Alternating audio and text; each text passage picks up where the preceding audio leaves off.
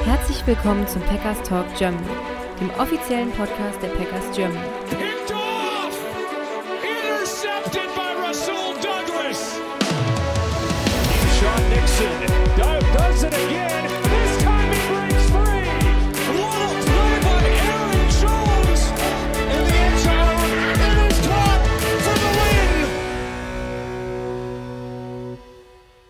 Hallo und herzlich willkommen, liebe Packers-Fans, zu einer neuen Ausgabe des Packers Talk Germany, Folge 239. Äh, wir haben heute einen Rückkehrer aus Green Bay zu Gast. Mein Name ist Sebastian und zurückgekehrt ist der Jo. Herzlich willkommen, Jo. Welcome Ja, back.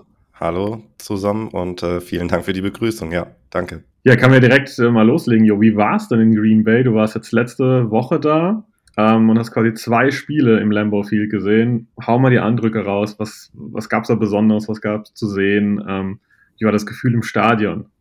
Ähm, genau, wir waren von Freitag bis Freitag mit mehreren aus dem Fanclub vor Ort und ähm, ja, es war eine mega coole Zeit wieder. Ich glaube, zum Spiel gegen die Saints muss man gar nicht viel sagen. Das war ja dann auch direkt äh, quasi am zweiten Tag, wo wir da waren. Ähm, auch mittags dann ja direkt 12 Uhr Ortszeit. Da ging es quasi dann direkt, nachdem wir angekommen sind, los mit dem Spiel. Da muss man ja, glaube ich, nicht viel zu sagen. Das war natürlich dann im vierten Quarter im Stadion ähm, richtig geil gewesen. Mega krasse Stimmung gewesen mit dem, mit dem Comeback dann und letztendlich mit dem verschossenen Field Goal, wo sich dann am Ende alle in den Armen gelegen haben im Stadion. Mega cool und dann waren wir natürlich schon ziemlich gehypt und äh, ja, dann die drei Tage bis zum, bis zum Spiel am Donnerstag ging dann auch relativ schnell rum. Ähm, gibt ja schon ein paar Sachen, die man dann in Green Bay machen kann, die wir dann auch abgehakt haben, sozusagen Stadiontour gemacht, ähm, Hall of Fame uns angeschaut, da geht immer schon viel Zeit drauf. Ähm, waren abends bei Radioshows gewesen, hatten ja da auch verschiedene Sachen auf Social Media gepostet, äh, den ein oder anderen Spieler dann unter der Woche getroffen, äh, die Trainer getroffen. Wen habt ihr denn getroffen?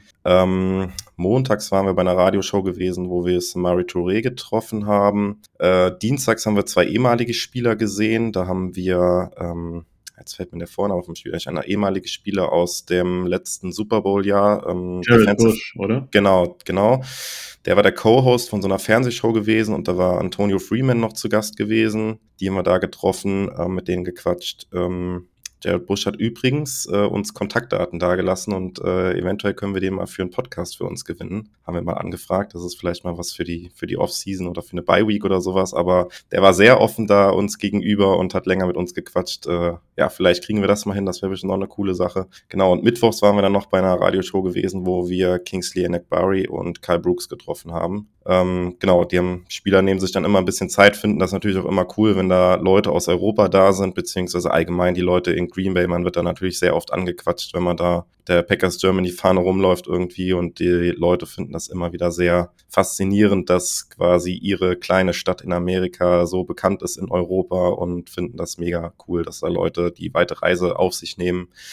Ähm, ja, und insgesamt die Leute sind dann da mega freundlich, geben einem Bier aus und äh, wollen quatschen. Viele haben Vorfahren in Deutschland auch, also da kommt man super schnell mit Leuten ins Gespräch. Genau, und donnerstags das Spiel gegen die Lions dann natürlich nicht ganz so erfolgreich oder so cool wie das Spiel gegen die Saints natürlich, wobei unter Flutlicht natürlich auch nochmal dann ein ganz cooles Spiel gewesen. Ähm, ja, alles halt drumherum auch zu erleben und ähm, ja, kommen wir später nochmal ein bisschen detaillierter auf das Spiel zu sprechen, aber es wurde ja dann auch doch nochmal ein bisschen spannend während dem Spiel auch, da ist die Stimmung dann auch nochmal hochgegangen im Stadion. Und ja, auch wenn wir das Spiel am Ende verloren haben, es waren trotzdem die sieben Tage sehr, sehr kurzweilig, sehr viel erlebt und ja, hat auf jeden Fall Spaß gemacht und ich war auf jeden Fall nicht zum letzten Mal da, kann ich glaube ich sagen. Ja, und äh, vielleicht hört man es noch ein bisschen, vielleicht noch zur Erklärung, habe mir noch Corona aus Amerika mitgebracht. Ich bin ein bisschen am Näseln, aber ja, soweit milde Symptome, alles gut, aber das äh, wird den Eindruck dieser doch sehr gelungenen Reise nicht schmälern auf jeden Fall. Hat sehr viel Bock gemacht wieder. Und wenn man jetzt die gleiche Experience wie du erleben möchte, kann man das über dich als äh, Reiseführer, als Reiseunternehmen buchen oder wie kommt man da am besten jetzt ran? Ähm, ja, wir stehen da ja als Verein sowieso immer mit Rat und Tat zur Seite. Das äh, bin ja auch nicht nur ich, es sind jetzt auch mehrere, die schon häufiger da waren. Und äh, genau, wenn ihr Fragen mal zu einer Green Bay-Reise habt, wir haben auch während der Woche, als wir da waren, sehr viele Anfragen auch über Social Media bekommen. Wie funktioniert das eigentlich mit Tickets und äh, wie macht man das am besten mit Unterkunft? Äh, wo kann man Spieler treffen etc. Da kamen diverse Fragen rein.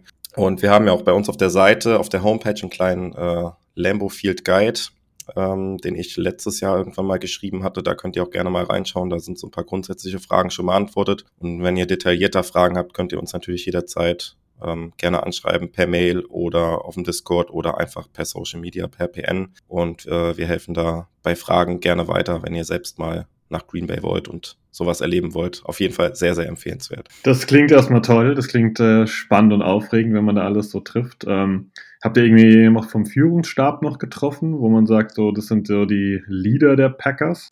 Genau, wir hatten äh, dann auch das Vergnügen, mal mit Mark Murphy zu sprechen. Er hat sich tatsächlich auch so 10, 15 Minuten Zeit für uns genommen, als wir äh, am Tag nach der Stadiontour hatten, hatten wir ihn quasi angeschrieben und gesagt, hier sind ein paar deutsche Packers-Fans vor Ort, hast du nicht ein bisschen Zeit für uns? Und er hat dann gesagt, ja, würde zeitlich passen, er würde da mal vorbeischauen und äh, waren dann verabredet mit ihm im, im Atrium im Lambo Field kam er dann runter mit zwei Assistentinnen quasi schon auf dem Weg zum nächsten Termin, hat aber 10 bis 15 Minuten mit uns gequatscht und ähm, fand das alles auch sehr spannend, ähm, was wir da mit dem, mit dem Fanclub haben, dass wir mittlerweile fast 500 Leute in Deutschland sind. Wir haben auch mal gefragt, warum sich die Packers beispielsweise nicht für diese Marketingrechte in Deutschland dann beworben haben und er hat gesagt, sie würden diesen Markt in Europa schon äh, sehr genau beobachten, wollten sich da aber erstmal so nicht die Finger verbrennen und erstmal beobachten, wie das bei den anderen Teams so funktioniert, hat er gesagt. Und ähm, hat auch gesagt, natürlich haben die Packers auch innerhalb von Amerika schon einen sehr großen Markt. Das darf man halt auch nicht vergessen. Das ist vielleicht bei anderen Teams auch ein bisschen anders wie bei den Packers.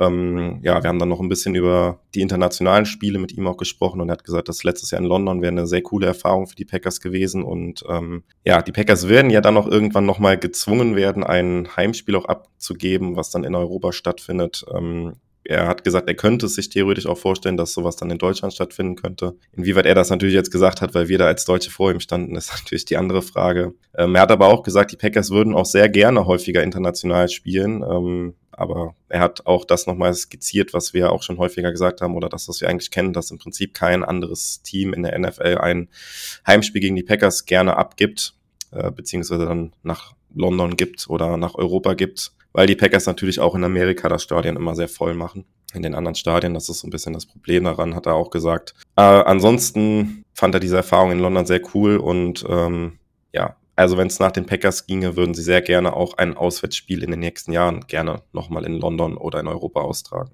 Ja, dann ab geht's ins Stadion Oberwert in Koblenz, würde ich sagen.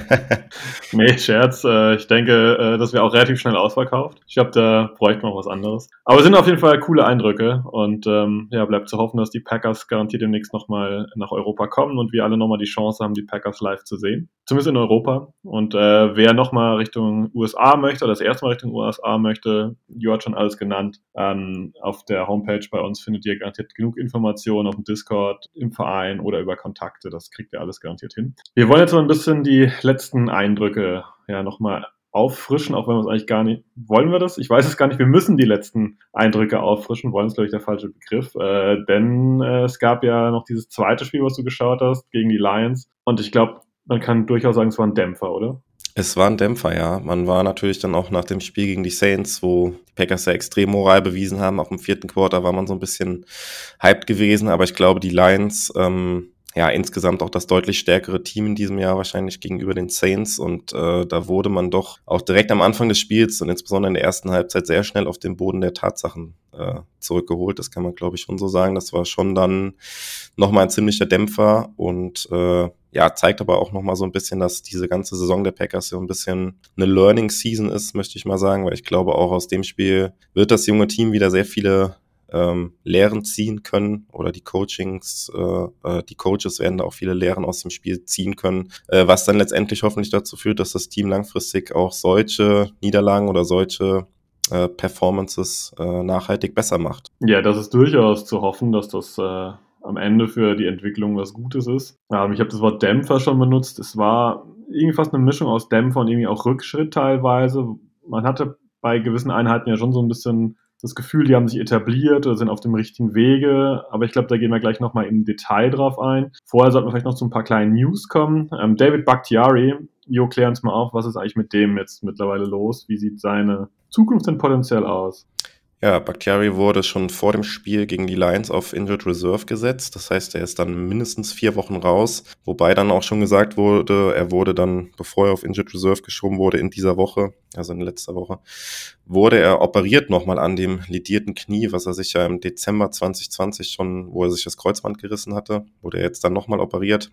Hatte ja auch bis auf das Spiel gegen die Bears bisher keinen Einsatz gehabt. Ähm, genau, fällt damit mindestens vier weitere Wochen aus. Es wurde aber schon gesagt, dass eine weitere OP nötig ist und äh, was man jetzt so liest, äh, kann man mehr oder weniger mittlerweile davon ausgehen, dass dass gegen die Bears die letzten Snaps in dieser Saison für ihn waren. Und ähm, ja, wir haben auch häufiger ja hier schon drüber diskutiert im Podcast, dass die Cap-Situation bei Bakhtiari nächstes Jahr nicht besonders gut aussieht äh, aus Packers Sicht. Er kostet extrem viel nächstes Jahr ähm, und ja, ist natürlich jetzt auch schon ja mit der Verletzung schwierig, sagen wir mal. Und ähm, ich glaube, da gibt es schon auch die Möglichkeit, dass das gegen die Bears in Woche 1 die letzten Snaps für Bakhtiari im Trikot der Packers gewesen sein könnten. Oder wie siehst du das? Ja, ich hätte jetzt quasi die Frage gestellt, welche Gründe außer erstens, er ist ein cooler Typ, zweitens, er ist eine Institution und drittens, er hat vor langer, langer Zeit, also vor drei Jahren, konstant auf All-Pro-Level gespielt. Welche Faktoren sprechen noch für einen David Bakhtiari-Vergleich? Oder Ver Verbleib, nicht Vergleich. Ich finde mittlerweile eigentlich keine mehr. Es ist das Hoffen auf, dass die Leistung bleibt. Sein, sein cooler Charakter, der ist. Ansonsten der finanzielle Aspekt spricht gegen ihn. Die Verfügbarkeit spricht eigentlich gegen ihn. Ähm, die Verletzungshistorie, einfach die letzten zweieinhalb bis drei Jahre, spricht eigentlich total viel gegen ihn. Und ich glaube auch, dass es die letzten Snaps von ihm waren gegen die Bears und dass wir nächstes Jahr einen Cut sehen. Ich kann mir Stand jetzt nicht vorstellen, dass irgendjemand für ihn tradet ähm, Rogers, Jets hin oder her. Das ist ein riesiges Risiko, was andere Teams hier aufnehmen müssten. Und ich kann mir vorstellen, dass es das im Prinzip mit der Karriere mehr oder minder war. Ja, ich kann es mir auch vorstellen. Ähm, es ist natürlich extrem schade. Man hat auch gegen die Bears gesehen, da war er mit Abstand unser bester Lineman und auch ohne, ohne Training im Prinzip von 0 auf 100 direkt voll da gewesen und äh, zeigt halt auch, dass er doch noch Leistung bringen kann. Ähm, ja gut, aber wenn das Knie einfach nicht mehr hält, ist das halt schwierig und genau, finanziellen Sachen haben wir hier im Podcast schon häufiger angesprochen. Das spricht jetzt eigentlich wenig dafür. Ähm, was für mich so ein bisschen noch dafür spricht, dass man irgendwie noch an ihm festhalten könnte. Ich weiß aber auch nicht, ob das ausreicht. Ähm, wir haben natürlich insgesamt schon noch eine extrem junge Offensive Line auch und er ist natürlich damit Abstand der erfahrenste der natürlich auch den ganzen jungen Spielern da noch extrem viel beibringen kann, auch wenn er nicht mit aktiv auf dem Feld steht. Aber man sitzt da natürlich dann auch zusammen, ähm, ja, schaut Film oder ähm, trainiert im Training Sachen, wo er nicht unbedingt aktiv mit dabei sein muss, aber wo er einfach auch den jungen Leuten Tipps geben kann. Es wäre natürlich wünschenswert, auch wenn es das vielleicht mit der aktiven Karriere für ihn jetzt in Green Bay war, dass man es vielleicht schafft, ihn danach irgendwie einen Coaching-Staff mit zu übernehmen, glaube ich. Vielleicht mal so eine kleine Assistant-Rolle irgendwie als Offensive Line Coach oder sowas. Sowas könnte ich mir jetzt sehr gut vorstellen. Ich glaube auch, dass er immer noch jemand ist, der für den Locker-Room extrem wichtig ist. Ähm, ja, insbesondere, weil wir auch ein sehr, sehr, sehr junges Team haben und er da vielleicht auch jetzt der erfahrenste überhaupt ist im Lockerroom. Das ist vielleicht so ein bisschen was, was noch für ihn spricht, aber ob das dann halt diese 40 Millionen wert sind, die er nächstes Jahr gegen den Cap zählen würde, ist halt die andere Frage. Ja, einfach eine extrem bittere Story einfach, ähm, dass jetzt der Kreuzbandriss so lange her ist, aber er da einfach seitdem nicht mehr wirklich richtig äh, in Schwung gekommen ist. Ich glaube, irgendwann wird auch die persönliche Komponente reinkicken. Wir reden natürlich immer nur über den Spieler David Bakhtiari, der dann vielleicht doch wieder mal für irgendein Spiel, ich nenne es mal fit gespritzt werden kann, aber die Frage ist ja auch, was, was es für sein Leben dann letztendlich bedeutet. Wie sieht seine Woche eigentlich aus, wenn er so ein Spiel macht? Ist, ist das Bein dann dementsprechend äh, nicht mehr mobil oder was auch immer, dass er sich da drei, vier Tage quält? Ist es ihm das irgendwann auch wert? Ich glaube, das ist so ein Punkt, der dann auch nochmal zur Diskussion kommt, ob er überhaupt weitermachen will in dem Sinne oder ob das einfach dann für beide Seiten und für alle Seiten das Beste ist, wenn er sagt, Profikarriere ist hiermit offiziell beendet. Ähm, ja, aber ich glaube jetzt äh, genug auch über Bakhtiari gesprochen. Wir können noch ganz kurz über äh, die Elevations sprechen, die Promotions. Ähm, Linebacker Christian Welch wurde promoted das letzte Mal und zwei Cornerbacks, Keandre Thomas und Corey Ballantyne für das Spiel gegen die Lions. Viel mehr Roster News haben wir gar nicht. Ihr habt das schon rausgehört. Bakhtiari auf Injury Reserve. Eigentlich ein Spot offen auf dem Roster, der aber noch nicht neu gefüllt ist. Jo, wer hat da eventuell Karten und könnte ihn füllen. Ja, Matt LaFleur hat angedeutet, dass diese Woche Eric Stokes ins Training zurückkommen könnte. Es könnte natürlich auch der Grund sein, warum dieser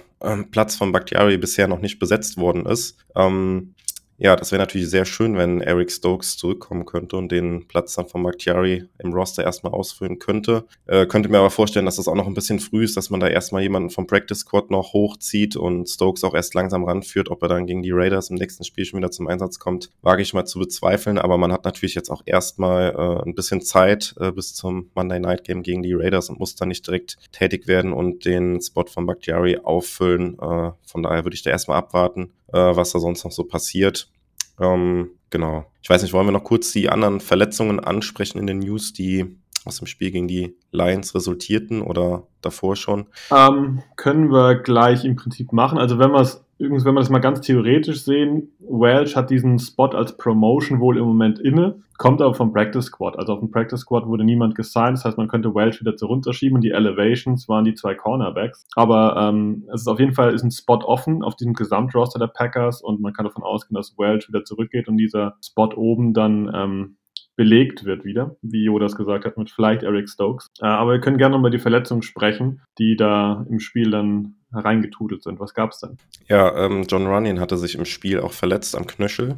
Ähm, da gibt es noch nicht so viel News. Es soll wohl nicht ganz so schlimm sein. Er wurde aber auch äh, am Trainingsgelände dann, äh, die Beatwriter haben das geschrieben, mit so einem Walking Boot schon gesehen, was immer kein gutes Zeichen ist.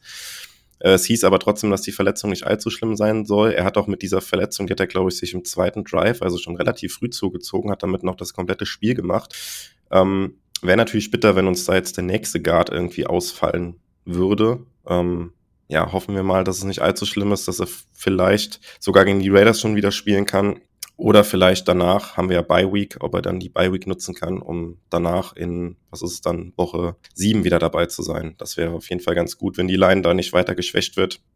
Denn auch Jenkins ist ja ähm, noch angeschlagen. Der wurde ja nicht auf Injured Reserve gesetzt, ähm, wo man auch die Hoffnung haben kann, dass er vielleicht gegen die Raiders wieder da ist oder dass dort auch die Bye Week genutzt wird, damit er dann äh, im übernächsten Spiel gegen die Broncos dann wieder dabei wäre. Das wäre ganz gut. Und ansonsten fiel Luke Musgrave noch mit einer Concussion aus im Spiel, dürfte aber wahrscheinlich gegen die Raiders wieder dabei sein. Bei Devontae Campbell hat er auch eine Knöchelverletzung sich im Spiel gegen die Saints schon geholt hat auch gegen die Lions gefehlt, wurde auch nicht auf Injured Reserve gesetzt. Das heißt, auch da besteht die Hoffnung, dass er vielleicht gegen die Raiders wieder da sein könnte. Ja, das müssten alle Verletzungen gewesen sein. Gut, dann sind wir jetzt ja schon ein paar Minuten im Podcast drin und ich glaube, es wird Zeit fürs Lions-Spiel konkret. Ähm, vorweg die erste Frage. Äh, erster Drive der Lions, ähm, Pick 6 Rudy Ford. Wie hat sich im Stadion angefühlt, als das so losging. Äh, ja, Pick 6 ja leider nicht, nur Pick. ja, Pick 6, sorry, ja, nicht Pick 6. Ja, Pick 6 wäre natürlich schön gewesen, ja.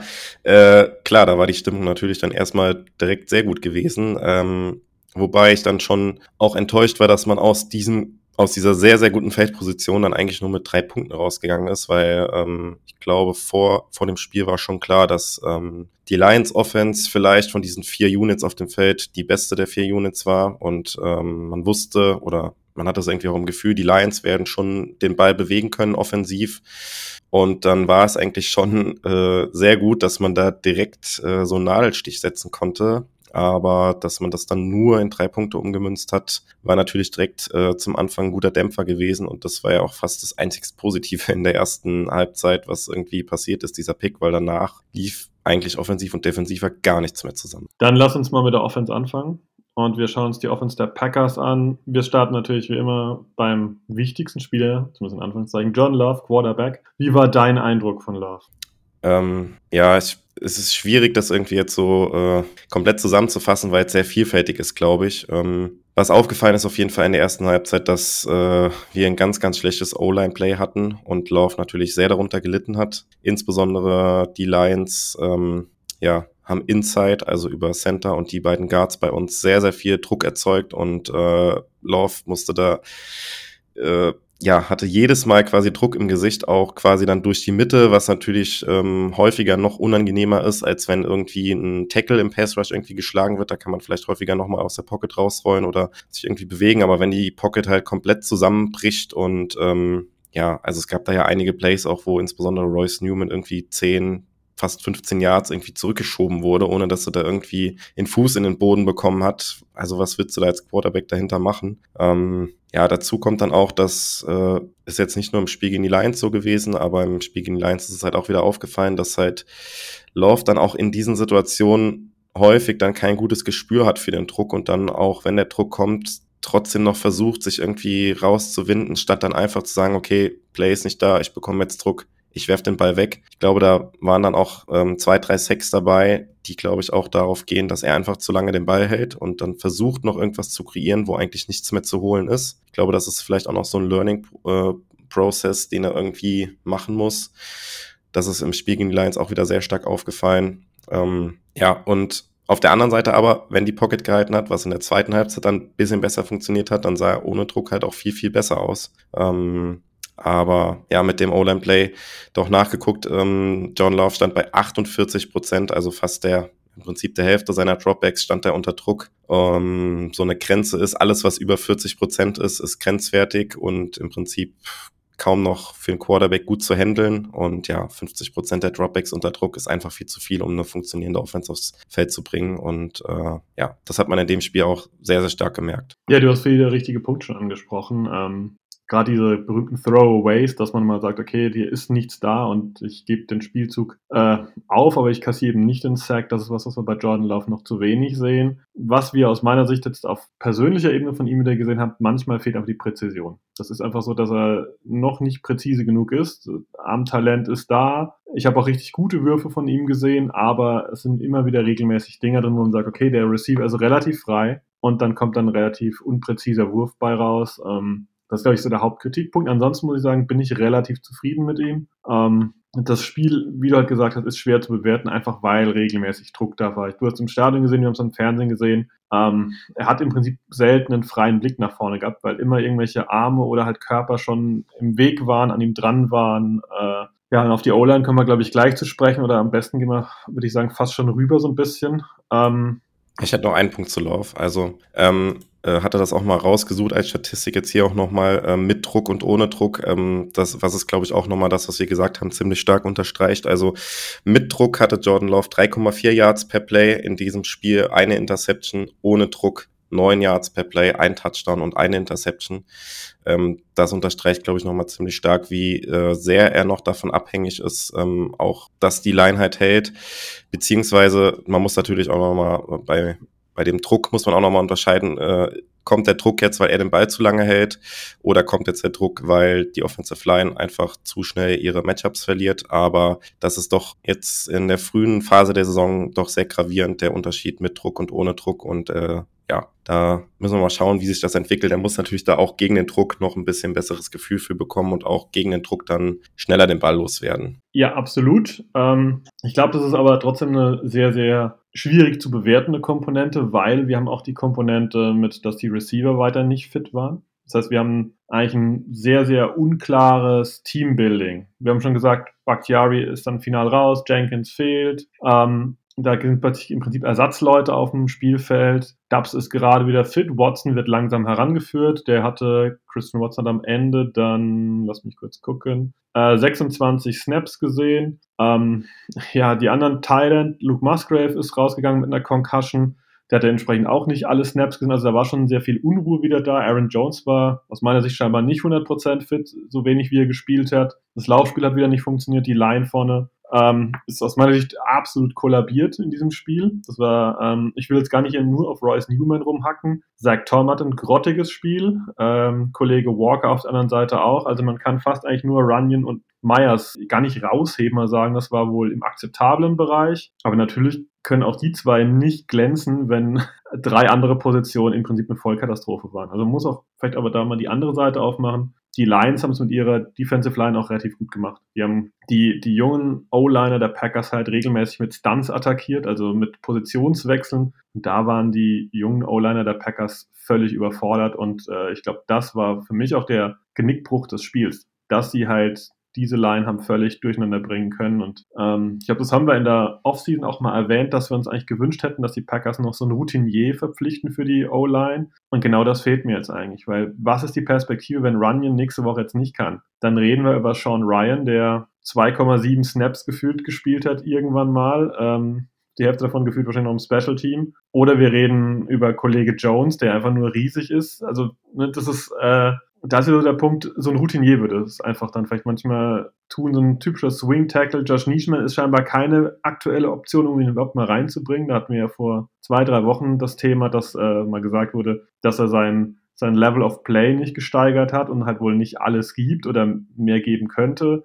Super schwieriges Thema, aber ich glaube, wenn das so weitergeht und die anderen Teams werden Film geschaut haben, dann können wir uns potenziell schon auf eine unruhige Saison in Sachen O-Line nochmal einstellen. Ja, es ist natürlich auch sehr, sehr bitter, dass jetzt insbesondere die linke Seite, wo wir vor der Saison gesagt haben, wenn Bakhtiari halt fit wäre, plus Jenkins ist das halt so eine richtige Säule, dass da jetzt halt zwei Leute oder zwei Backups im Prinzip äh, spielen müssen und äh, Left Tackle ja auf jeden Fall dann wahrscheinlich auch die gesamte Saison, haben wir ja eben gesagt. Jenkins wird hoffentlich bald zurückkommen und äh, Royce Newman dann wieder ablösen können, weil, also selbst wenn Jenkins nicht fit ist, eigentlich will ich Royce Newman in dieser Line irgendwie auf dem Guard-Spot auch nicht mehr sehen. Eigentlich will ich ihn in, in der Line gar nicht mehr sehen. Äh, man fragt sich irgendwie auch, wie schlecht muss Sean Ryan im Training sein, dass äh, Royce Newman da jetzt auch wieder den Vorzug bekommen hat. Also ich kann es wirklich nicht ganz verstehen. Das war wirklich ein grottenschlechtes Spiel. Pass-Blocking wie Run-Blocking. Newman halt eine Vollkatastrophe gewesen. Ähm, da muss ich irgendwas tun und äh, du hast es angedeutet mit Nischman. Ich könnte mir auch vorstellen, falls Jenkins nicht fit ist, dass man da auch nochmal rumrotiert, vielleicht auch Nischman dann doch wieder auf Right Tackle und Zach Tom vielleicht auf Guard stellt. Aber meiner Meinung nach muss, also darf Royce Newman das nächste Spiel nicht mehr starten. Das, also das Spiel war jetzt einfach eine Katastrophe gewesen wieder von ihm und nicht das erste schlechte Spiel. Wir hatten es in der letzten Saison auch häufiger, dass er mit Abstand der schlechteste Lineman war. Da muss was passieren, meiner Meinung nach. Und äh, ja, schade, dass Sean Ryan jetzt nicht mal die Chance bekommen hat. Irgendwie, vielleicht bekommt er auch die Chance, aber ähm, er ist ja auch noch ein junger Spieler, letztes Jahr gar nicht gespielt. Auch ja kein niedriger Draftpick gewesen, ich glaube Runde drei. Vielleicht kann sich da noch was ergeben, aber das wäre natürlich, wäre natürlich ganz gut, wenn er da irgendwie einen Step machen könnte. Aber es sieht ja erstmal nicht so aus, wenn Royce Newman da immer wieder den Vorzug bekommt. Ja, schwierig irgendwie mit der Line. Und äh, es gab da ja auch vor dem Spiel gegen die Lions, gab es ja auch, glaube ich, die Statistik vom PFF, dass wir die äh, nach PFF die beste O-Line hatten, dann auch ohne Bakhtiari, ohne Jenkins und so weiter, die die ganzen Spiele gehabt haben. Und äh, was, was so eine Statistik dann wert ist, hat man dann in der ersten Halbzeit gegen die Lions ja dann gesehen. Da war man ganz schnell wieder auf dem Boden der Tatsachen zurück, weil die Lions, du hast es gesagt, haben es geschafft, diese junge Line ordentlich aufzumischen. Ähm, tatsächlich würde ich sogar Zach Tom ein bisschen aus der Kritik rausnehmen. Hat natürlich ein extrem schweres Matchup auch gehabt mit Aiden Hutchinson. Ähm, ja, aber hat natürlich, glaube auch fünf oder sechs Pressures zugelassen. Auch Teil des Problems gewesen, sagen wir mal. Aber ich glaube hauptsächlich die Interior Offensive Line war in dem Spiel ein Riesenproblem und ähm, das kann man auch grundsätzlich zum Run und Pass-Blocking sagen, was beides nicht gut war. Wobei ich, ich komme nicht außen rum zu sagen, die Tackles waren genauso mies. Also nur die Interior O-Line war es aus meiner Sicht nicht. Also Rashid Walker wurde ein paar Mal auch lebend aufgefressen, beziehungsweise im Prinzip überrannt. Und bei Zach Tom habe ich das in dem Spiel auch gesehen. Also es war einfach eine sehr, sehr ungünstige Kombi, glaube ich. Ähm, ich glaube, man hat sich auch relativ schnell als O-Liner der Packers unwohl gefühlt mit dem, was die Lions da bringen, von der Qualität her, als auch von dem, was sie ähm, gemacht haben, probiert haben. Und ich glaube, das zieht dann so ein Spiel durch, wenn du einfach merkst, okay, wir halten dem Druck nicht stand, was machen jetzt wieder? Und es wird so ein, einfach ein unruhiges Gefühl. Und äh, wie wir halt immer wieder erwähnen, das ist halt eine super junge Mannschaft, da ist jetzt auch kein beruhigender Faktor dabei, der vielleicht irgendwie auch mal den einen oder anderen kleinen Tipp geben kann oder was auch immer, oder pass mal darauf auf. Es sind ja alles absolute Greenhorns. Und das ist halt schon das hat man, finde ich, deutlich gemerkt. Und ähm, ja, ich glaube, du hast gerade diese PFF-Statistik erwähnt. Von sowas können wir uns dieses Jahr durchaus, glaube ich, schon verabschieden. Das wird keine Top-Line sein, ganz am Ende der Saison. Ich denke, wenn wir im Mittelfeld landen, ist das immer noch well done, wie man so schön sagt. Ne? Das ist immer noch äh, ganz gemacht. Ähm, mit der Line hängt aber immer so ein bisschen noch die, ja, äh, die Komponente des Laufspiels zusammen. Was ist denn dein Eindruck vom Laufspiel die Woche gewesen? Ja, da ging am Boden gar nichts und ähm, ja, das geht natürlich so ein bisschen Hand in Hand. Die Lions haben uns einfach an der, an der Line of Scrimmage äh, komplett kontrolliert. man war natürlich froh, dass dann Jones wieder dabei war, aber ich glaube, man hat auch an der Anzahl der Snaps, die er gespielt hat, äh, glaube ich, nicht mal zweistellig, ähm, hat man, glaube ich, gesehen, ähm, dass äh, ja, also 20 waren es, 35 Prozent, aber das ist halt okay. nicht viel. Genau. Ja, und ich glaube, er hat auch, äh, er hat sehr wenig Runs auch bekommen tatsächlich. Ähm, Gut, es hängt natürlich auch damit zusammen, äh, die, die Lions haben uns komplett kontrolliert an der Line of Scrimmage und äh, wenn du da das Matchup halt dauerhaft verlierst, dann geht natürlich im Run-Game auch wenig. Ähm, das hat man hier gesehen. Ähm, über Dylan habt ihr ja in den vergangenen Wochen im Podcast auch schon äh, häufiger gesprochen. Der ist dann leider auch keine, äh, keine große Unterstützung, wenn halt Jones nicht richtig fit ist. Ähm, ja, Jones leider angeschlagen gewesen, aber ich glaube auch mit einem fitten Aaron Jones wäre das mit dem Matchup an der Line of Scrimmage wird es schwierig geworden, da, da was zu reißen und dann wird es natürlich auch für die gesamte Offense äh, insgesamt schwieriger. Also wir wissen natürlich auch, dass Matt LaFleur ähm, ja, das Run-Game im Prinzip auch braucht oder ähm, sich gerne auch auf das Run-Game stützen würde äh, mit, seinen, mit seiner Offense, spielen möchte. Und das hat halt hier in dem Spiel überhaupt nicht funktioniert. Und ähm, im Prinzip musste alles über den Pass funktionieren. Und das war natürlich auch dann sehr früh klar. Man war dann ja relativ zeitig auch mit drei Touchdowns hinten gewesen, dass dann ähm, das Run-Game sowieso so ein bisschen ähm, zu dem Zeitpunkt dann rausgenommen werden musste, weil man halt einfach schnell den Ball bewegen musste und äh, sich auch gar nicht mehr aufs Laufspiel schützen konnte. Aber auch abgesehen davon, es hat ja auch so überhaupt nicht funktioniert. Es ist halt die Frage, ob das jetzt dann besser wird, wenn Jones wieder, ja, hoffentlich wieder in Richtung 100 Prozent kommt. Ähm, aber ich glaube, was man jetzt über die vier Wochen auch schon sagen kann, wir haben jetzt ein Spiel gesehen, wo wir ein gutes Running äh, Game hatten und das war gegen die Bears gewesen. Und äh, ich glaube, nach vier Wochen kann man jetzt auch die Leistung aus Woche eins so ein bisschen relativieren, die wir da gesehen haben, denn wir wissen jetzt, dass die Bears ein ziemliches, äh, ziemlich schlechtes Team halt wieder sind und äh, insbesondere die Defense oder die Run-Defense der Bears wahrscheinlich die zu den drei schlechtesten der Liga gehört. Dass wir da ein gutes Run-Game hatten, war ja, zwar gut, aber lag auch deutlich an den Bears und in den anderen Spielen, auch wenn da Jones gefehlt hat oder jetzt limitiert war, gegen die Lions kann man, glaube ich, sagen, dass äh, wir aktuell kein gutes Run-Game ähm, ja, aufs Feld bringen können. Und das liegt für mich auch wieder so ein bisschen an der Offensive Line, die im Pass-Blocking gut sein kann. Das haben wir jetzt in den Spielen auch schon gesehen, aber im Run-Blocking fehlt so ein bisschen die Baseline einfach, glaube ich. Ist eine Sache eigentlich, die ich äh, später anbringen wollte, aber ich finde, man muss ja auch mal das Coaching mit reinnehmen. Wir haben es letzte Woche oder vorletzte Woche, weiß gar nicht mehr genau, davon gehabt, dass wir eigentlich auf jeden Fall mit Lafleur weitermachen wollen. Ich sehe ja keinen Grund für eine Änderung, aber ich finde es ein bisschen mutlos. Also, wenn Aaron Jones nur so fit ist, dass ich ihm 20 Snaps geben kann und AJ Dillon nicht so funktioniert, warum nutze ich dann keinen dritten Running Back und probiere es wenigstens mal darüber? Ich meine, ähm, sorry, andere, andere Teams ziehen da einen dritten, vierten Running Back regelmäßig irgendwo raus, der für ein, zwei Spiele aussieht wie ein All-Pro. Ein bisschen überspitzt ausgedrückt, ähm, wenn man sich ligaweit mal umschaut. Wer ist der Kollege bei den Broncos? Der Jaleel Mc McLaughlin oder so irgendwas? 5 Fuß 7 groß. Ja, ähm, bei uns haben wir irgendwelche Runningbacks auf dem Roster, die im Prinzip nicht, nicht laufen dürfen. Egal, ob jetzt Patrick Taylor elevated wurde, der darf nicht konstant laufen. Äh, Kollege Wilson ist da kein Faktor und wir ziehen jetzt einfach mit einem angeschlagenen Aaron Jones in dieses Spiel rein und mit AJ Dillon. Das sind die einzigen zwei Runningbacks, die das Feld sehen. Und ich finde, das ist eine Sache, die ich auch mal kritisieren muss und sagen muss, ähm, wenn Jones nicht fit genug ist, dann lass ihn eben draußen und sag, okay, das geht zu schnell. Wir brauchen zwei Running Backs und dann muss ich zumindest mal was anderes probieren. Und da nervt mich der, ja, die Vorbereitung ein bisschen, wo ich sage, das, das kann eigentlich nicht unser, unser Plan sein, darauf zu hoffen, dass Dylan jetzt die Woche wieder durchkommt mit einer absolut grünen O-Line vorne dran, mit einem super jungen Quarterback und mit einem angeschlagenen Aaron Jones und den dritten Running Back, den bringe ich gar nicht rein. Das ist so, das kann nicht der Ernst sein, weil du gerade gesagt hast, dass das Packers Offensive äh, Scheme quasi ein bisschen darauf basiert, dass das Laufspiel funktioniert. Und da muss ich mehr Varianten äh, bereit haben, da muss ich Optionen bereit haben. Und ähm, wir hatten es auch davon mal, dass wir das Gefühl haben, dass Matt LaFleur manchmal überkreativ ist und manchmal zu stumpf ist. Wir hatten das äh, die Woche vorher, wo er überkreativ war mit diesem äh, Pass hin und her zwischen ihm und Emmanuel Wilson, wo dann äh, das Ding gebobbelt ist. Ja, das war überkreativ. Ja, und jetzt haben wir wieder quasi die andere Variante, völlig stumpf, überhaupt keine Kreativität reingebracht, obwohl angeschlagene Spieler dabei waren. Und das ist ein Punkt, der, der mich schon nervt, wo ich mir mehr erhoffe, mehr Konstanz, aber irgendwie auch Mut, ohne zu überdrehen. Äh, was würdest äh, du dazu sagen, wenn ich halt diese Theorie, die ich eben so ein bisschen aufgemacht habe, nochmal konkretisiere, dass wir halt vom Personal, was wir in der O-Line haben, allesamt vielleicht ganz gute Passblocker sein könnten, aber vielleicht alle nicht die besten Runblocker sind?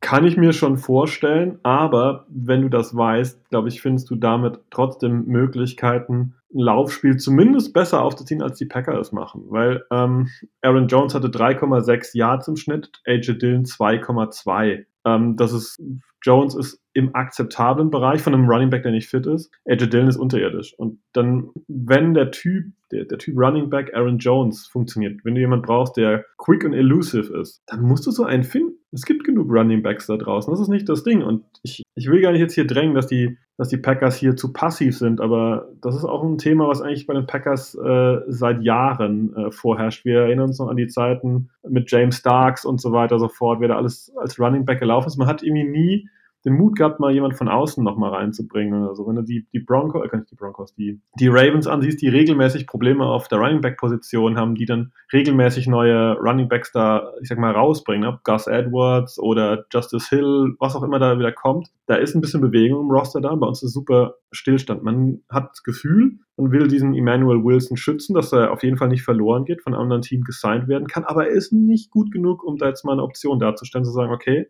die Woche, Kollege, bist du unser Featureback, ähm, die Woche kriegst du mal 10, 12 Läufe und dann schauen wir mal, ob es halt klappt oder nicht. Also irgendwie nervt mich das, dass wir, dass wir Spieler haben, die nicht gut genug sind, um dauerhaft zu spielen, aber die man nicht riskieren möchte, per Waiver zu verlieren. Machst du jetzt Werbung für einen Jonathan Taylor Trade?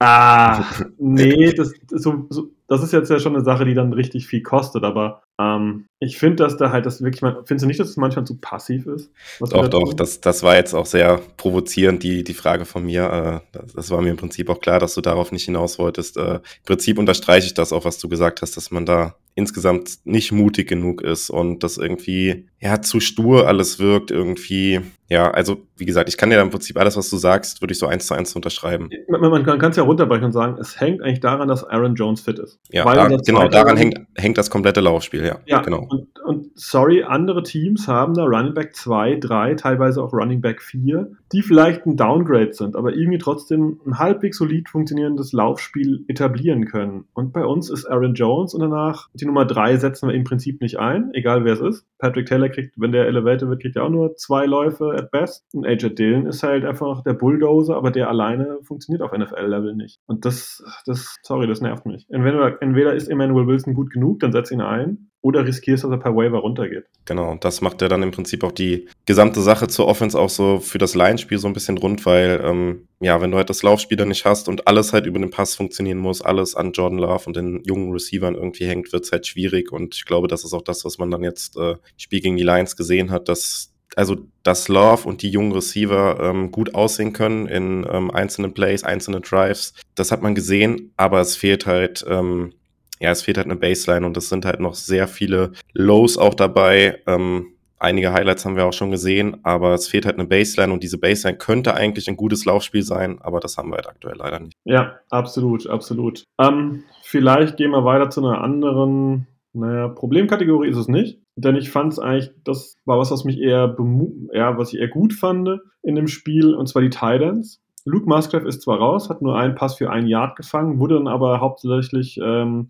von Kollege Kraft ersetzt und ich fand, der hat das auch ganz gut gemacht. Äh, Josiah DeGuara wurde dann ein bisschen eingesetzt, auch in dem Bereich. Auch das hat mir eigentlich ganz gut gefallen. Also über die Position hatten wir oft schon gesprochen, mache mir wieder relativ wenige Sorgen. Da fand ich, die Ersatzleute haben jetzt einen ordentlichen Job gemacht, wenn man eigentlich die ganze Problematik ähm, ja mit äh, schlechter Line und so weiter äh, ja, mit reinbezieht. Aber wie hast du die Titans wahrgenommen? Ja, ähm, kann ich im Prinzip auch so unterschreiben. Und das war ja auch eine Position, wo man so ein bisschen mit äh, Bauchschmerzen vielleicht in die Saison gegangen ist, weil man im Prinzip da sehr unerfahren auch auf der Position war. Und ähm, Luke Musgrave sieht bisher richtig gut aus, äh, musste ja leider dann früh raus. Aber, wie du es gesagt hast, es waren dann andere Spieler da, die dann ähm, in die Breche gesprungen sind. Ähm, man muss natürlich auch bei den Titans so ein bisschen ähm, ja das Run-Game auch mit berücksichtigen, sind natürlich auch dann Teil der Line irgendwie, die auch fürs Run-Game verantwortlich sind. Aber im Passing-Game sieht das bisher für die sehr, sehr junge und auch unerfahrene Truppe doch deutlich besser aus, als man erwarten konnte. Und damit kann, kann man, glaube ich, sehr zufrieden sein zum jetzigen Zeitpunkt. Und das war auch gegen die Lions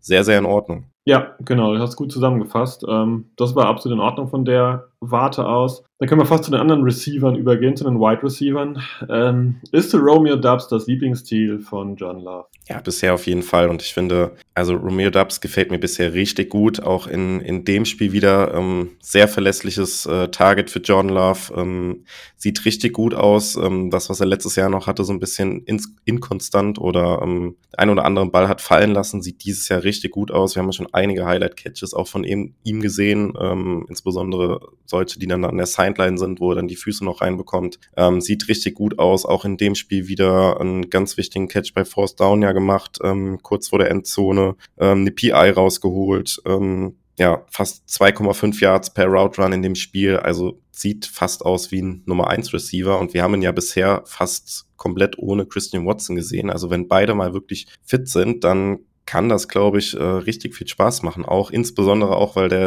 äh, dritte Receiver dahinter ja auch mit Jaden Reed richtig gut schon aussieht, finde ich. Und ähm, ich glaube, da haben wir auch einen richtig guten Fang gemacht. Richtig guter Slot-Receiver. Wenn wir die drei alle mal zusammen fit aufs Feld bekommen, was vielleicht dann gegen die Raiders schon funktionieren kann, dann ist es, glaube ich, eine Truppe, die richtig viel Spaß machen kann und die ja auch noch richtig viel Potenzial hat, weil sie insgesamt ja auch noch sehr, sehr jung sind. Ja, ja. Also die Receiver, finde ich, waren in dem Spiel auch wieder ähm, eine, gute, eine gute Gruppe. Ähm, Dubs hast du erwähnt, sieht richtig, richtig stark aus. Ähm, könnte, könnte eine gute Prediction von mir in unserer Folge gewesen sein. Äh, Reed hast du erwähnt. Ich muss sagen, manchmal würde ich mir ganz gerne noch ein bisschen mehr Samori Touré auf dem Feld wünschen, weil der teilweise schon wie eine Waffe auch aussieht, gerade tief. Ähm, der kriegt, finde ich, relativ wenige Snaps. Der hatte jetzt am Ende nur elf Snaps. Ja, ähm, aber auf der anderen Seite, wen soll man rausnehmen? Das ist natürlich auch ein Argument, dass man sagt, okay, soll ich Reed rausnehmen, soll ich Dubs rausnehmen, soll ich Watson rausnehmen? Don Tavian Wicks ist auch definitiv keine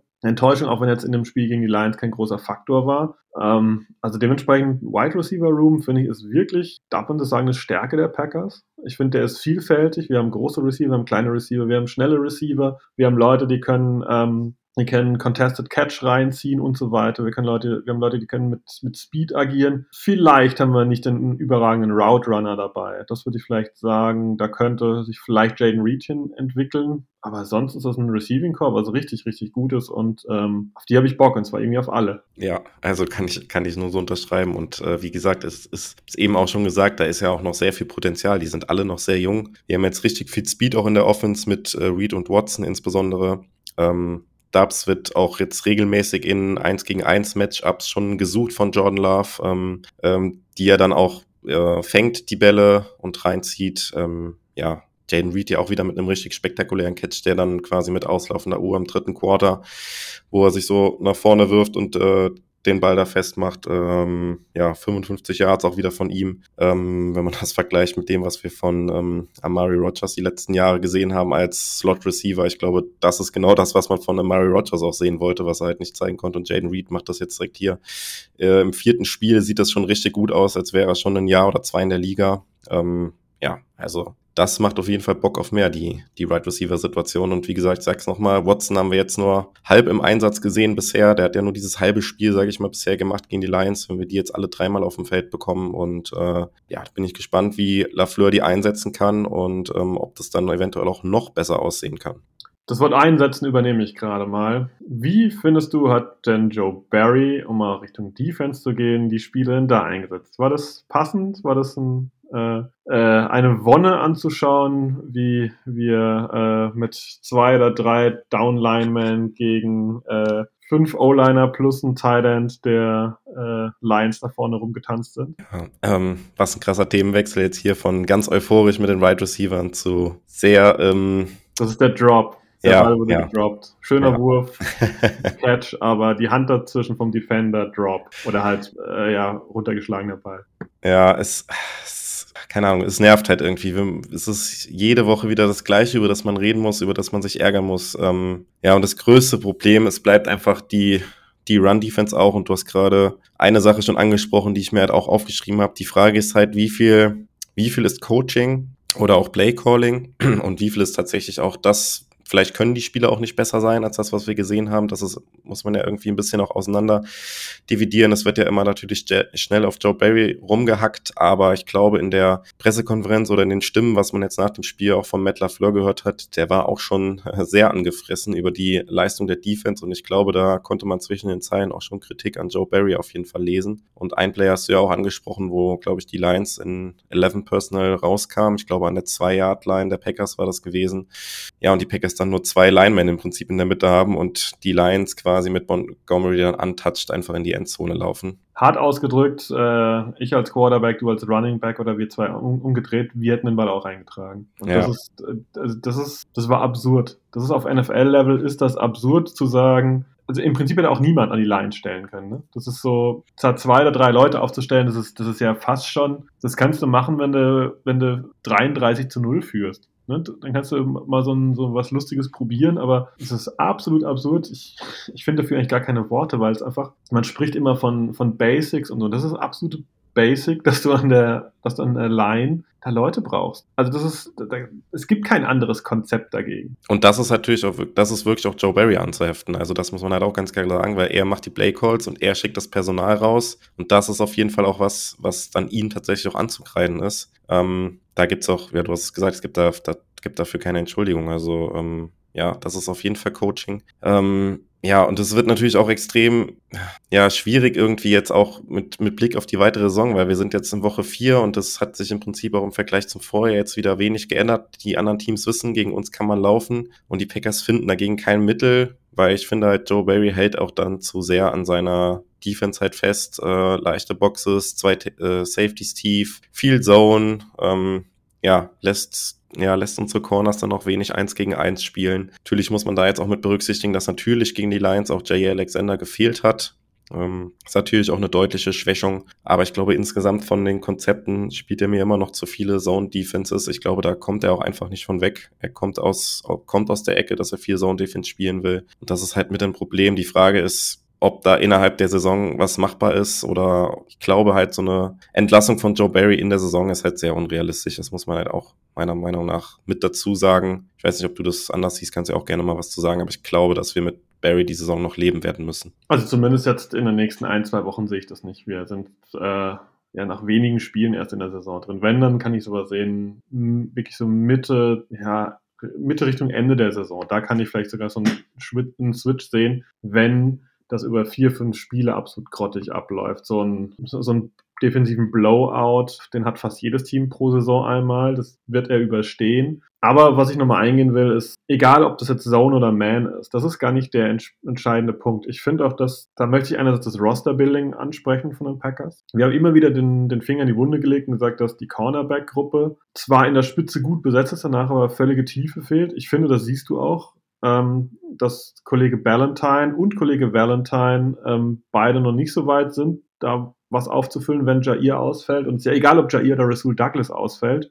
Rasul hatte übrigens im ersten Viertel auch ein absolut grottiges Spiel. Also das war auch Hanebüchen, was der da abgeliefert hat. Ähm, und ich finde, dass die Packers da wieder in Sachen Tiefe nicht gut besetzt sind. Das ist Roster-Building, aber halt, es, wir hatten in der Offense darüber gesprochen, dass es teilweise überkreativ ist. Und genau diesen überkreativen Ansatz habe ich bei Barry. Man kann einerseits sagen, äh, sehe ich bei Barry, man kann einerseits sagen, ja, ähm, er bleibt zu sehr an seinem Konzept äh, dran und nutzt zu viel das, was er spielen möchte. Aber irgendwie ist es auch, es sind immer er versucht fancy Lösungen. Wie gesagt, dieses eine Ding da ähm, an, der, an der eigenen Zwei-Yard-Line, das, das war ein kreativer Versuch, irgendwie was da rauszuziehen, was gar nicht da ist. Und ich finde, dass die Packers in Sachen Defense oft mal oftmals das, das Basispaket gar nicht liefern, sondern halt immer irgendwelchen Krimskrams da versuchen, ähm, der richtig gut aussehen kann. Dann, die Packers haben ja wieder so Stretches, wo sie dann mal plötzlich gefühlt innerhalb von äh, drei Vierteln dann irgendwie drei Interceptions fangen, über zwei Spiele verteilt, aber es gibt ja immer so Phasen, wo sie richtig heiß sind.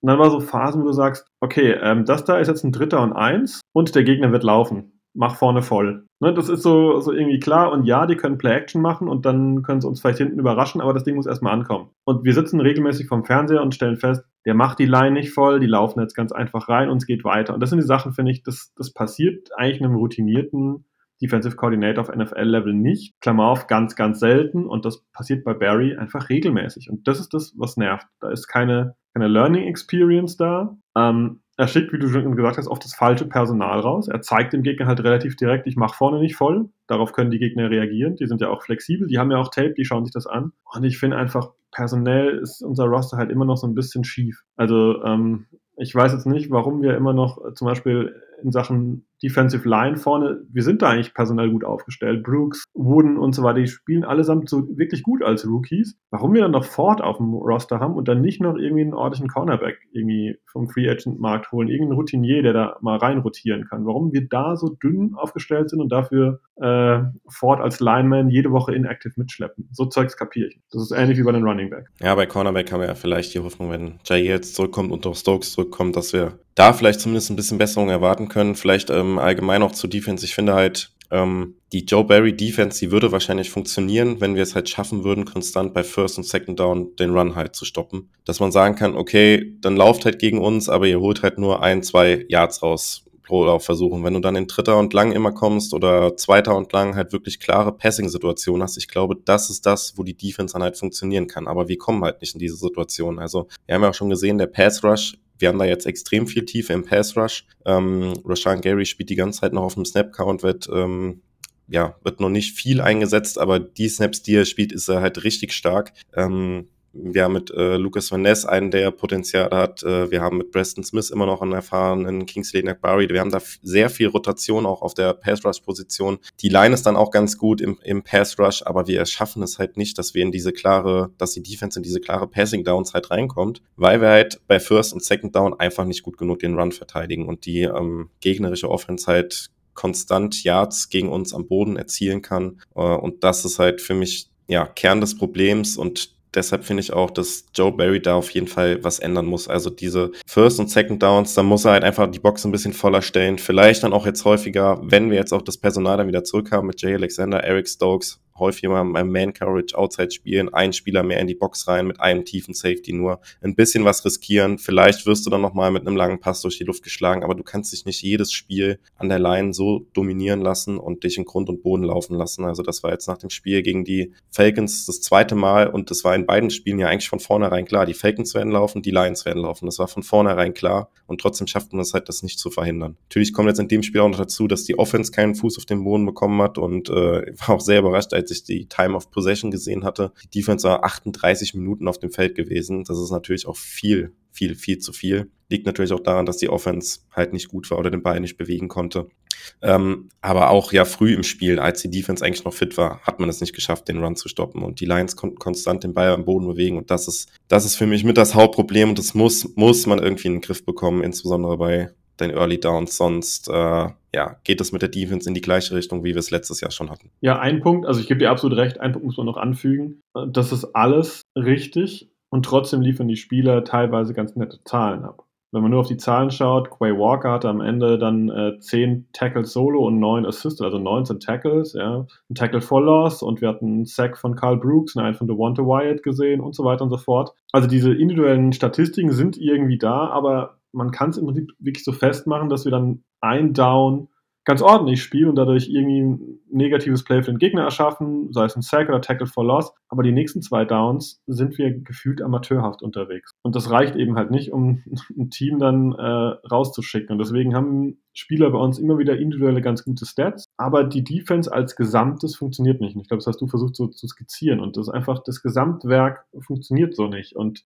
ja, es ist einfach super frustrierend. Und ähm, mir fällt es auch schwer heute zu sagen, wir gehen die Einheiten jetzt so nacheinander durch, weil das irgendwie, das ist ein Gesamtkonzept. Man, wen ich auf jeden Fall noch ansprechen muss, ist Quay Walker. Ähm, da haben wir wieder den gleichen Fall wie letztes Jahr. Das ist, ähm, ja, nicht wirklich akzeptabel, was er da gemacht hat. Ne? Er hat ja wieder mal eine Strafe kassiert und ich hatte eigentlich gehofft, die letzten Wochen kam er, ist immer blöd jetzt zu sagen, ja, vorm Fernseher sitze ich und er kommt mir irgendwie reifer rüber, aber ich hatte ihn eher so als, worüber wir gesprochen haben, so ein bisschen als Kopf der Defense angesehen und jetzt halt wieder so eine Aktion, die ich richtig in den Kindergarten stecke. Ähm, langsam hat man so das Gefühl, er, er steht bei den Schiedsrichtern jetzt auch schon langsam als, als, als Spieler da auf der Liste, der sich halt nicht immer im Griff hat. Und das ist eine Sache, die mir schon zu bedenken. Ja, auf jeden Fall. Und ähm, ja, in dem Spiel ja dann auch äh, seine Strafe hat mehr oder weniger dann auch am Ende die Niederlage dann letztendlich den Deckel drauf gemacht, ne? weil bis zu dem Zeitpunkt äh, die Offense hatte dann es geschafft, äh, bis dahin den Ball so ein bisschen zu bewegen. Die Defense konnte sogar die Lions das ein oder andere Mal stoppen, auch in der Situation, sie ja dann zum Field Goal zwingen. Und auch mit dem Field Goal war, wäre man ja mit zwei Touchdowns der eigenen Offense, weil dann alles halt noch in Reichweite gewesen. Und dann ist es wieder so ein idiotisches Play,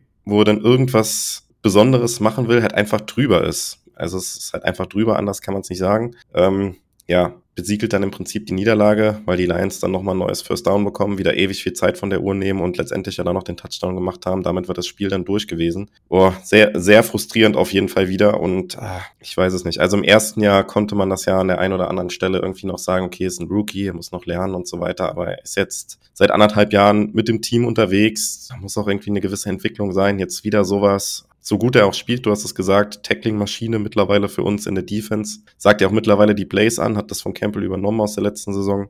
sollte eigentlich der Kopf der Defense sein. Ja, mit sowas, äh, ja, schwierig. Und du hast es gesagt, klar, bei den Schiedsrichtern ist das jetzt auch ein Begriff, Quay Walker, das kennt wahrscheinlich jetzt jeder und weiß jeder, okay, da muss man genauer hingucken und äh, das ist auch nie gut, weil ja, wenn du dann schon so im Fokus stehst, schwierig. Ähm, ist einfach schade, weil sportlich ist es natürlich extrem gut, was er zeigt und äh, die sportliche Entwicklung stimmt auch. Das andere muss er, muss er in den Griff bekommen. Ich muss jetzt nochmal was äh, fragen. Und zwar, wie viele Snaps, ich hoffe, du kannst nicht gucken gerade, wie viele Snaps hat Kenny Clark gespielt? Also ich weiß es nicht, ich habe es nicht geguckt. Ähm, also Prozentzahl sonst hat, geht auch. hm? Prozentzahl an Snaps geht auch. Ja, ähm, ich weiß, dass er sonst immer sehr viel gespielt hat, teilweise auch an die 90 Prozent. Wenn du schon so fragst, war es wahrscheinlich relativ wenig. Ich tippe jetzt mal vielleicht nur 60 Prozent oder sowas. 67 Prozent.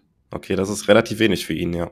So, und jetzt Donald Savage, Rasul Douglas, Quay Walker, Rudy Ford, 100% der Snaps defensiv. Und danach ist eine Riesenlücke und die, best, die, die, die Knicks besten Spieler haben allesamt nur 67% gespielt. Und ich habe nichts gegen eine Rotation, aber ich weiß nicht, ob das so hart sein muss, dass du so viel dadurch rotierst. Ähm, ich weiß auch nicht, ob das für den Gegner jetzt so super verwirrend ist, wenn du meinst, du kannst hier die komplette Rotationsschiene spielen. Ähm, weil ich finde es ein riesen Drop-off. Wenn du jetzt bei den Lions einfach mal als auf der anderen Seite schaust, die haben auch vier Spieler, die 100% gespielt haben. Und danach haben sie Aiden Hutchinson mit 95%, Melifonwu mit 81%, Barnes 74%, Branch 70% und der ist verletzt rausgegangen. Also nichts gegen eine Rotation, aber mir ist das ein bisschen zu heftig teilweise, wo ich sage, also in solchen Spielen würde ich mir halt schon erwarten, dass halt, ja, der Kern da einfach schon mehr spielt und dann verzichte ich halt mal auf die 13 Snaps von Justin Hollins oder so irgendwas, dann ist der halt mal weniger auf dem Feld. Und ich habe das Gefühl, dass da sehr, sehr viel rotiert wird und Gefühl irgendwie auch nur des Rotierens willen. Wie gesagt, Rashawn Gary muss man da rein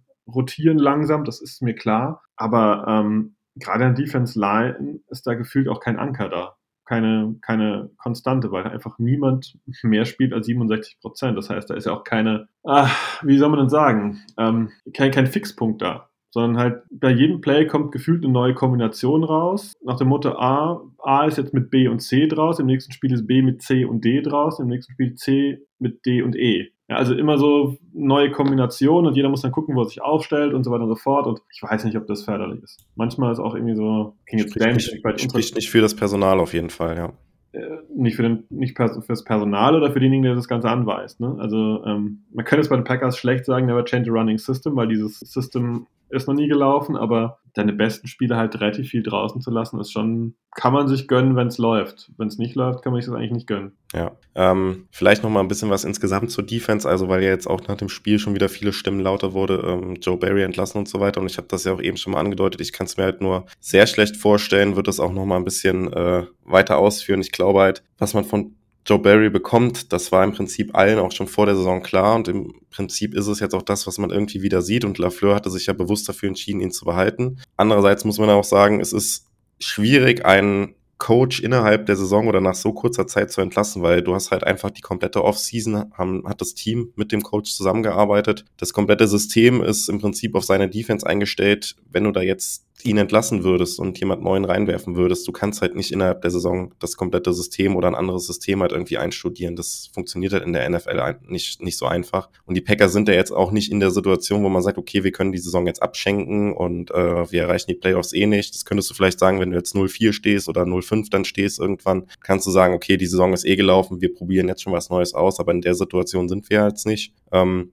von daher, solange wir da auch äh, im Rennen um den Division-Titel in Reichweite jetzt zu den Lions bleiben, kann ich mir das halt sehr schlecht vorstellen, dass da beim Coaching-Staff irgendwas passiert und wir Joe Barry entlassen. Das Einzige, was ich mir dann wirklich vorstellen könnte, wäre, wenn man ihn entlässt und es rückt halt jemand aus der zweiten Reihe nach, der im Prinzip unter Barry gearbeitet hat, aber dann wird sich auch grundsätzlich am System wahrscheinlich nicht viel ändern, weil das dann auch Leute sind, die unter Barry gearbeitet haben und die halt auch diese Defense mit äh, aufgebaut haben, sag ich mal. Ähm, ja, kannst du ja vielleicht gerne auch nochmal was zu sagen, ähm, ob du das realistisch siehst oder ob du das grundsätzlich anders siehst. Aber ich glaube, ähm, um das ein bisschen den Wind aus der Diskussion rauszunehmen, ich glaube, es ist sehr, sehr unwahrscheinlich, dass wir Joe Barry jetzt äh, zeitig entlassen. Ja, sehe ich auch so. Ähm, was man halt nicht erwarten darf, dass, wenn dann Entlassung kommt, dass dann irgendjemand aus dem Staff promoted wird und plötzlich die Defense komplett auf den Kopf stellt. Also wenn, dann sehen wir vielleicht ein bisschen andere Packages oder ein anderes äh, ähm, Personal, was rauskommt oder vielleicht irgendwie dann doch, dass der und der vielleicht mehr Spielzeit erhält und der ein bisschen weniger. Solche Sachen werden wir dann schon sehen, aber das wird nicht eine andere Defense von heute auf morgen. Das ist eine Sache für die Offseason und das ist das, was mich ein bisschen stört eigentlich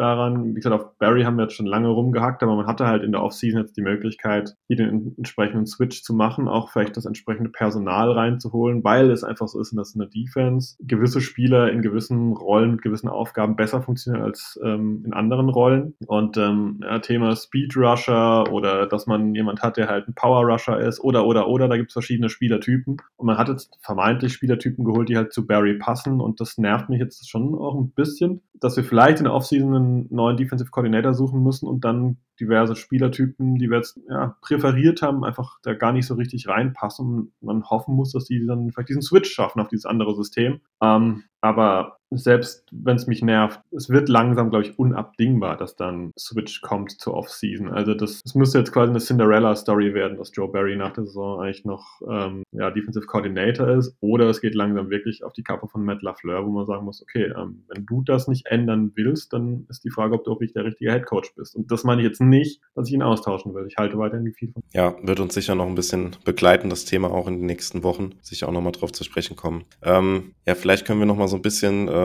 wenn du jetzt konkret zu einzelnen Spielern auch nichts mehr hättest, äh, vielleicht nochmal so ein bisschen äh, grundsätzlich nochmal über das Spiel beziehungsweise über das Ergebnis sprechen oder, oder sag gerne mal, wie du das jetzt bewertest. Also die Packers haben jetzt ein Division-Duell verloren. Ähm, ärgert dich das sehr? Äh, siehst du uns jetzt weit zurückgeworfen oder äh, wie bewertest du so overall das Ergebnis oder was nimmst du insgesamt daraus mit? Kannst du damit leben? Oh, super schwer. Also ich habe erstmal Respekt, auch wenn es jetzt dämlich klingt, einen Rivalen Respekt davor, was die Lions da aufgebaut haben. Ich finde, da ist viel mit Hand und Fuß gemacht worden. Also ne, klar, du musst im Draft oft relativ früh picken dass dann jemand wie Aiden Hutchinson rankommst. Aber insgesamt haben die da halt jetzt ein, ein, Team etabliert, was unangenehm sein kann, was auch well coached ist, was auch einen guten Führungsstab hat. Ähm, Klammer auf, dahin kommt noch hinzu, dass sie mir von allen Divisionsrivalen am liebsten noch sind. Also bevor ich die Bears und bevor ich die Vikings wähle, wähle ich immer die Lions. Daher ist es nicht gut, dass die Packers da verloren haben und so eingedost wurden teilweise. Aber damit kann ich noch am ehesten leben. Ähm, ja, es, es, ist einfach so, man hätte sich halt gewünscht, dass die Packers so einen kleinen positiven Streak hinlegen können, sich da ein bisschen vielleicht hochpushen können, aber das Spiel war eigentlich jetzt schon aus meiner Sicht so eine kleine ähm, Standortbestimmung und die Lions sind Cream of the Crop, wie es so schön heißt, also der ja, Top-Level in der entsprechenden äh, Gruppe da jetzt und die Packers sind wahrscheinlich die Nummer zwei. Ähm, Bears braucht man nicht drüber reden. Ich hoffe, dass wir einfach vor den Vikings bleiben. Ähm, aber ist ein absoluter Dämpfer, wie wir zu Beginn gesagt haben. Und äh, ja, ähm, ich hoffe einfach, dass wir nochmal in die Lage kommen, die Packers komplett zu sehen, spielerisch. Das heißt Watson fit, das heißt Jair fit, das heißt Aaron Jones fit. Ähm, dass wir hier nochmal wirklich ein paar Spiele auch einen Blick auf eine gute Offense bekommen mit einer soliden Line vorne dran, um das richtig zu evaluieren, weil das da war jetzt Chaos. Und defensiv, ähm, dass wir halt einfach zumindest unser äh, ja, Bread and Butter, also unser, das, was wir bringen müssen, auf jeden Fall bringen. Und ich finde, da bringen wir halt zu wenig, um die Defense von ihrer reinen Qualität her immer wirklich zu bewerten. Und das sind die Punkte, die mich, glaube ich, am meisten stören. Die Niederlage selbst, ich habe es eigentlich erwartet, dass wir gegen die Lions jetzt nicht so gut klarkommen, weil die sind flexibel. Das ist ja das, was, auch wenn es jetzt ein längerer Take wird, aber das ist genau das, was wir eigentlich ja wollen. Die haben David Montgomery, die haben aber auch Jameer Gibbs. Wenn die aber nicht funktionieren, wenn, wenn Montgomery nicht fehlt, dann haben die Leute hinten dran, die eingesetzt werden. Und das ist bei uns einfach so der Punkt, dass da das schon wieder so ein bisschen fehlt. Und defensiv haben die Leute, die einfach konstant auf dem Feld stehen, weil sie ihre Top-Performer sind. Und da wird nicht durchgewechselt, da wird kein Käse gemacht die ganze Zeit, dass hier irgendwelche Versuche gemacht werden. Und die spielen einfach das, was sie spielen können, auf hohem Niveau. Und das hätte ich mir gewünscht. Und daher, ja, die Lions sind das bessere Team, muss man einfach so sagen. Ja, genau darauf äh, wollte ich auch hinaus. Das hätte ich jetzt auch gesagt. Ich glaube, man hat jetzt gesehen, die Lions sind wahrscheinlich in dieser Saison das äh, Team, was es zu schlagen geht in der Division. Das haben wir jetzt in dem Spiel gesehen. Dahinter kommen dann jetzt aktuell die Packers, wobei ich auch die äh, Vikings da relativ auf gleicher Stufe noch sehe. Die Spiele, die sie verloren haben, haben sie jetzt relativ ugly verloren, kann man auch so sagen. Müssten eigentlich auch Siege mehr auf dem Konto haben. Ich glaube, dass es äh, Packers Vikings äh, werden wir dann in ein paar Wochen auch als, als Matchup bekommen. Dann mal gucken, wie dann da die Kräfteverhältnisse sind und die Bears sind relativ klar momentan als äh, Vierter in der Division ein bisschen abgeschlagen. Ich glaube, das sind aktuell die Kräfteverhältnisse und ähm, ja, vielleicht können sich die Packers im Laufe der Saison da so ein bisschen ranarbeiten. Was ich in dem Spiel auch noch, noch mal erwähnen wollen würde, ist, dass man, das war ja gegen die Saints auch schon so gewesen, dass man da noch mal zurückgekommen ist und auch Moral bewiesen hat auf jeden Fall. Man war zur Halbzeit mit drei Touchdowns hinten und äh, kam dann ja noch mal ran. Ich glaube, auf zehn Punkte kam man ja dann noch mal ran zwischenzeitlich. Ähm, hatte halt Moral bewiesen einfach noch mal und hat halt äh, auch gezeigt, dass man sich nicht so in einem Heimspiel halt abschlachten lassen will. Ähm, das finde ich halt auch ganz wichtig für so ein junges Team, dass man da dann nicht den Kopf in den Sand steckt, schon zur Halbzeit, wo es eigentlich schon sehr aussichtslos war, sondern dass man dann noch mal zurückgekommen ist. Ich glaube, das ist eine sehr wichtige Eigenschaft auch, die so ein Team entwickeln kann und äh, was die Packers ja dann auch jetzt in zwei Spielen hintereinander schon so ein bisschen gezeigt haben, dass sie halt auch aus so einer äh, Krise innerhalb von so einem Spiel auch sich rausarbeiten können. Und gerade für dieses junge Team finde ich sowas ähm, extrem wichtig. Und das ist auf jeden Fall so ein positiver Take, den ich auch aus dem Spiel gegen die Lions mitnehme. Auch äh, genau, wenn ich das, was, was du gesagt hast, auch unterschreiben kann, dass es schon so ein bisschen enttäuschend war und man sich vielleicht ein bisschen mehr erhofft hat, aber im Prinzip ist das jetzt so, wie halt die Kräfteverhältnisse aktuell sind und damit kann ich auch absolut leben zum jetzigen Zeitpunkt. Ja, ja, ja. Das weist aber noch mal so ein bisschen auf die Entwicklung hin, die die Packers einfach äh, durchlaufen und ähm, ja, man sieht es nicht gerne. Das, das stört einen ja so ein bisschen, wenn man dann sieht, wie die O-Line überlaufen wird. Ähm, die wird defensiv dann teilweise ein bisschen planlos agieren, aber ich glaube, es ist vielleicht nochmal sinnvoller, die positiven Aspekte einfach rauszuheben. Wir haben über ein sehr gutes äh, Wide Receiver Core geredet. Die Tight End Thematik ist aus meiner Sicht absolut geschlossen und ähm, daher auch wenn es eine Niederlage war, ich bin mit der Saison weiterhin bislang zufrieden. Man sieht äh, ja, positive Tendenzen. Ähm, die Abschlussfrage wäre einfach nur noch, sieht man auch positive Tendenzen bei uns eigentlich im Fantasy-Portfolio? Da habe ich den letzten auch mal Chris gefragt, ganz am Ende. Ähm, wie läuft es bei dir denn in der, in der Liga bei uns? Ja, es läuft ganz gut. Bis zu diesem Spieltag war ich zumindest in unserer Hörerliga als Titelverteidiger auf Platz 1 gewesen. Ich weiß nicht, ob du die Tabelle im Kopf hast und gesehen hast, wer auf Platz 1 bis 3 war in der Hörerliga vor dem Spieltag. Hast du das im Kopf oder gesehen? Äh, ich habe äh, es gesehen, äh, das sind die drei Podcaster gewesen. Ja. das wird sich aber mit diesem Spieltag ändern, weil ich, äh, hm, gut, ich habe noch eine kleine Chance. Vielleicht gewinne ich noch, je nachdem, wie Gino Smith äh, bei den Seahawks performt, aber tendenziell werde ich das Spiel vielleicht eher verlieren. Du wurdest, glaube ich, ziemlich eingedost, ne? Äh, genau, ich habe jetzt auch meine erste Niederlage eingesteckt und ich glaube, es ist sehr spannend in der Hörerliga auf jeden Fall. Denn ja, wenn Gino Smith nicht eine Monster-Performance hinlegt, du hast es gesagt, dann sind, glaube ich, nach diesem Spieltag sechs Teams, die 3 und 1 stehen. Ähm, also enges Rennen vorne an der Spitze, wo wir drei Podcaster auf jeden Fall vorne, vorne mitmischen. Aber es ist ja auch noch einiges zu spielen, bis es dann in die Playoffs irgendwann geht. Von daher schauen, wie es weitergeht. Chris habe ich ja schon einmal geschlagen. Ich weiß gar nicht, wann wir beide gegeneinander spielen oder wann du gegen Chris spielst, aber ein direktes Duell gegen, gegen Chris habe ich schon gewonnen.